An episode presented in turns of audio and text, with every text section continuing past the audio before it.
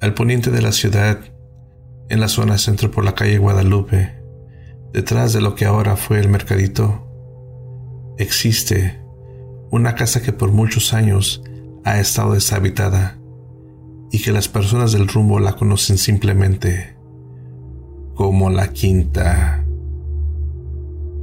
Mucho se había especulado acerca de los acontecimientos que mantienen abandonada esta casona, la cual recibió una remodelación hace poco.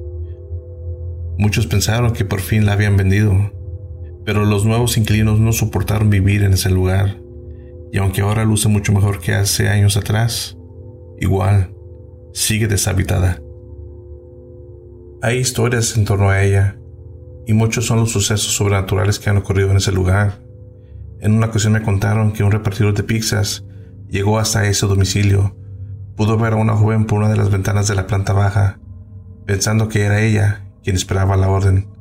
Detuvo su motocicleta, sacó las cajas, se dio la vuelta y la mujer había desaparecido. El aspecto de la casa total descuido lo hizo darse cuenta que la casa estaba deshabitada. Checó la orden y pudo ver que la dirección correspondía a una casa más adelante. Sin embargo, el muchacho quedó muy perturbado por lo que había visto. En otra ocasión, cuando aún existía el mercadito, unos jóvenes salieron de los separos de la policía después de pasar unas horas detenidos. Salieron de madrugada, tomaron la calle Guadalupe y se detuvieron frente a la casa a prender un cigarro. De pronto, sintieron que eran observados. Al levantar la vista, pudieron ver a una mujer en las ventanas de la planta alta.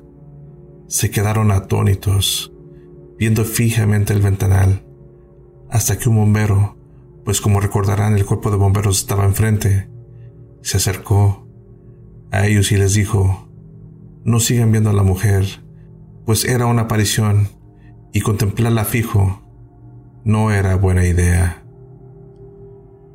Los vecinos aseguraban que escuchaban gritos desesperados provenientes de esa casa. Muchas historias se contaron tratando de explicar el misterio. Les contaré la historia más difundida y consistente. La historia cuenta que, hace muchos años, una joven de nombre Susana, vecina de la calle Borrego, había contraído nupcias con el joven Alberto, su novio, desde hace tres años y que lo había conocido mientras estudiaba la carrera de contabilidad en la UGED. Alberto se había mudado de una ciudad pequeña de Zacatecas a la ciudad de Durango por motivos de estudio. El joven era amable y sencillo, pero muy audaz, pues el abrirse paso en una ciudad extraña sin conocer a nadie no es cosa fácil. Pero él ser el mayor de cinco hermanos se había puesto la meta de ser alguien en la vida y poder ayudar a sus padres para sacar adelante a sus hermanos. Por eso había decidido venir a la ciudad con apenas 19 años. Vivía en un cuarto en la casa conocida como la Trinidad y trabajaba en una carnicería para poder mantenerse. Susana por su parte provenía de una familia acomodada, alta y blanca, muy bella. Susana fue reina de su facultad y Alberto se enamoró rápidamente de ella. Para conquistarla usó de todo su ingenio hasta que por fin consiguió una cita breve. Caminando por el centro comieron en el pasaje, que era el lugar recurrente para los jóvenes de ese entonces. Y a partir de ahí se hicieron inseparables, formalizaron su relación y después de un largo noviazgo que duró toda su carrera al fin habían contraído nupcias. Los padres de la chica consintieron el matrimonio, pues Alberto, aunque era de origen humilde, era trabajador y muy formal. Fueron ellos mismos los que ayudaron a la joven pareja a establecerse en esa casona, que si bien era muy grande solo para la pareja. La zona era ideal. Los padres pudieron negociar una renta moderada. Además, pronto vendrían los hijos y e iban a necesitar más espacio. Susana se sentía feliz. Tenía su carrera, su casa y a su amado Alberto, el cual había entrado a trabajar a un importante despacho contable.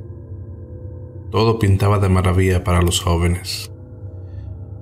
Con su nuevo empleo, Alberto rápidamente mostraba resultados positivos, activo y apasionado de su carrera.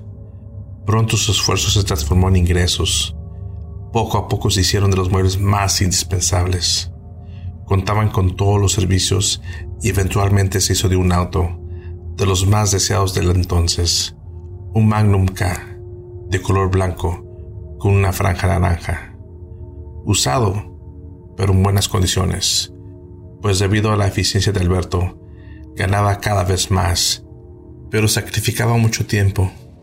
Y lo que es peor, conocía a muchas personas, sobre todo mujeres. Poco a poco fueron cambiando los papeles. Ahora era él el joven que tenía una vida social activa, entre reuniones de trabajo y comidas, con los clientes del despacho. Se le pasaba todo el día y buena parte de la noche fuera de la casa. En cambio, Susana se había vuelto muy solitaria. Se la pasaba sola en su casa, a pesar que su familia vivía cerca. Ella no salía por esperar a su marido, por vigilarlo, pues la idea que ella tenía era que la podía dejar, y eso la atormentaba, pues pese al tiempo juntos, ella no había podido darle el hijo que tanto deseaban.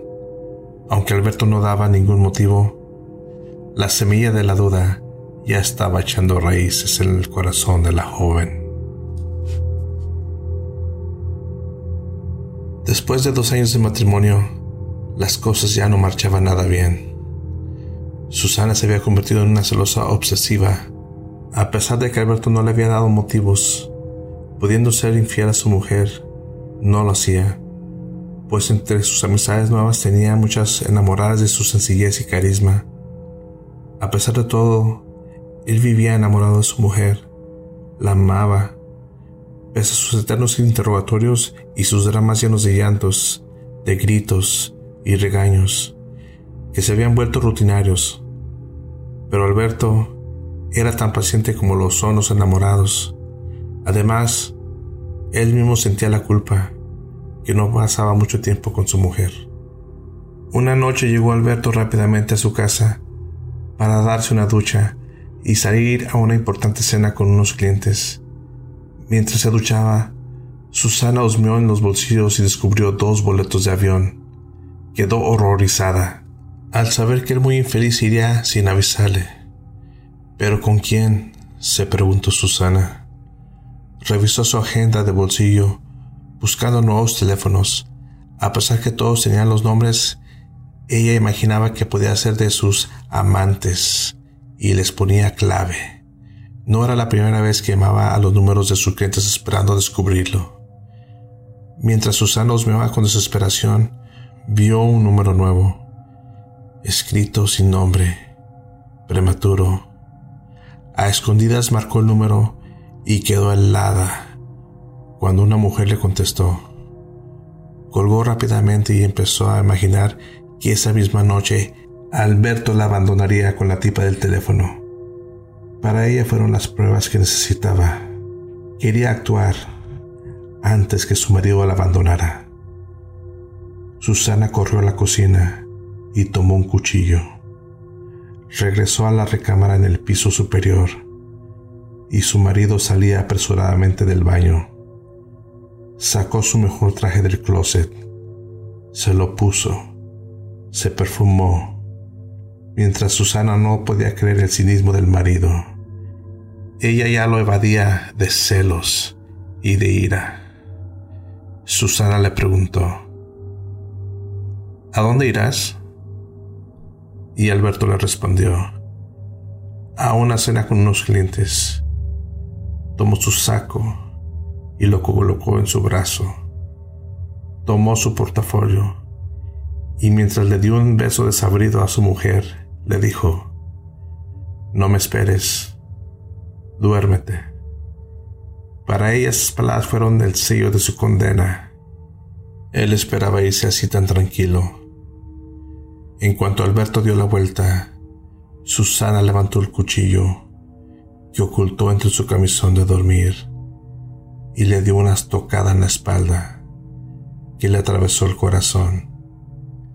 Alberto al sentir el ataque soltó su portafolio, volteó su rostro de inmediato, se puso pálido, sus labios blancos, por la fatal herida que le causó la herida, y miró a su mujer agónico, con sorpresa y de sentimiento. Se llevó su mano al pecho por el intenso dolor y sin decir nada, trató de bajar las escaleras, pero solo consiguió bajar un par de escalones antes que se desfalleciera y rodara cuesta abajo mientras un torrente de sangre botaba de la pequeña herida, pero fatal. Detrás de él, su mujer caminaba inexpresiva, viendo coronada su obra. Estaba en shock. Sin demostrar ninguna emoción, bajó las escaleras, mientras sus pies escasos pisaban la sangre aún tibia de su marido. Llegó hasta él. Mientras contemplaba el cuerpo inerte, sonó el teléfono. Ella caminó hacia el aparato, mientras dejaba sus huellas de sangre por la habitación. Contestó con escalofriante calma y pudo escuchar la voz de esa mujer, a la que ella misma le había llamado. Sonrió, levemente pensando que había truncado los planes de la fuga de ellos. La voz del teléfono le dijo, Perdona, es la casa de Alberto. ¿Me puede comunicar con él? Y Susana respondió que su marido había salido y añadió, ¿quién lo busca? La voz del teléfono le respondió, soy la licenciada Guzmán, Andrea Guzmán. Fui su maestra en la facultad Eres Susana, ¿verdad? ¿Te acuerdas de mí? Esta tarde encontré a Alberto y me dijo que saldrían de segunda luna de miel, pues quería pasar tiempo contigo, pues te veía algo triste y te había descuidado mucho, y quería compensarte. Intercambiamos números, pues quisiera visitarlos antes de su viaje y felicitarlos por ser una pareja tan enamorada. ¿Estás ahí? ¿Qué pasa? No me digas que arruiné la sorpresa. Susana, ¿me escuchas? Las lágrimas empezaron a rodar por las mejillas de la joven esposa. Colgó el teléfono y mil cosas empezaban a pasar por su cabeza. De pronto el teléfono sonó de nuevo. Ella levantó la bocina y le habló un hombre en tono grave. Buenas noches, señora. ¿Sabe si Alberto ya viene hacia acá? Sé que se tomarán unas vacaciones bien merecidas, por cierto, pero como única condición, yo le pedí a Alberto que me acompañara en esta cena, que era muy importante para el despacho. Señora, ¿me escucha? Susana colgó el teléfono y entendió que se había transformado en asesina del hombre que juró a Dios amar, cuidar y respetar, un hombre bueno e inocente la culpa y la desesperación se agolparon en su pecho y soltó un desesperado alarido y comenzó a llorar, sabiéndose sola, sabiendo que era la asesina de su marido. Hasta ahora se dio cuenta de la atrocidad que había cometido. Comprendió que la única culpa de él fue amarla y cuidarla. Ya no tenía perdón de Dios. Jalando sus cabellos y gritando subió las escaleras. Llegó a su recámara, se tendió en la cama, desahogándose en el llanto y viendo su vida destrozada, solo le quedaba una cosa por hacer. Ya con calma, de los que saben que morirán, tomó una hoja, escribió su confesión y detalló lo sucedido. Levantó el teléfono, marcó el número de la casa de sus padres y simplemente dijo, Mamá, ven a la casa. Alberto está muerto. Yo lo maté y pronto le haré compañía. Te dejo una carta. Perdóname. Tú reza por nosotros, pues no tengo perdón de Dios, ni de mí misma. En cuanto colgó el teléfono, tomó el cuchillo con el que mató a su amado cortó sus venas a la altura de las muñecas y pacientemente esperó la muerte. Afuera llegaron apresuradamente los padres de la chica, acompañados de la policía. Golpeaban la reja exterior, suplicando que les abriera. Aún pudieron ver a Susana que los veía desde la ventana de su recámara, con sus ojos infinitamente tristes. Puesta la mano en el cristal, emanaba sangre de sus muñecas manchando los vidrios de sangre, se alejó lentamente y se recostó sobre la cama. Afuera los vecinos habían salido a ver lo que pasaba. Dos bomberos ayudaron a forzar la puerta. Entraron los padres y dos policías.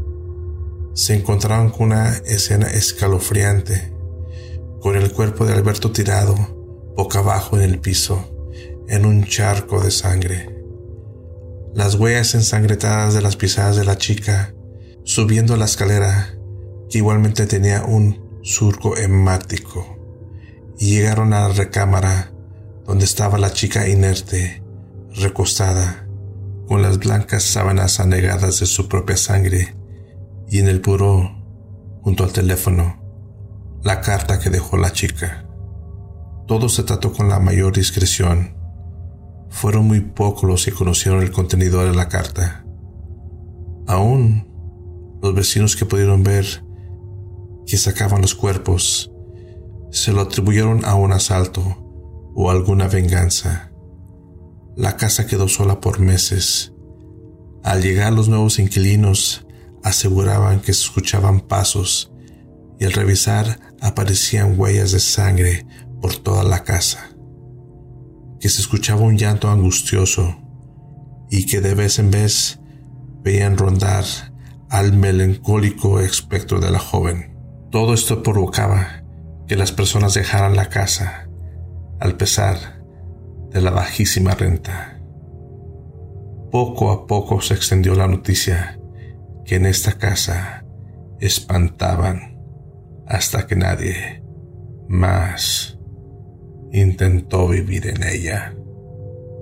Aún hoy permanece la casa deshabitada y se dice que si pasas por la noche frente a la casa, mira fijamente las ventanas de la planta alta y podrás ver el fantasma de la quinta.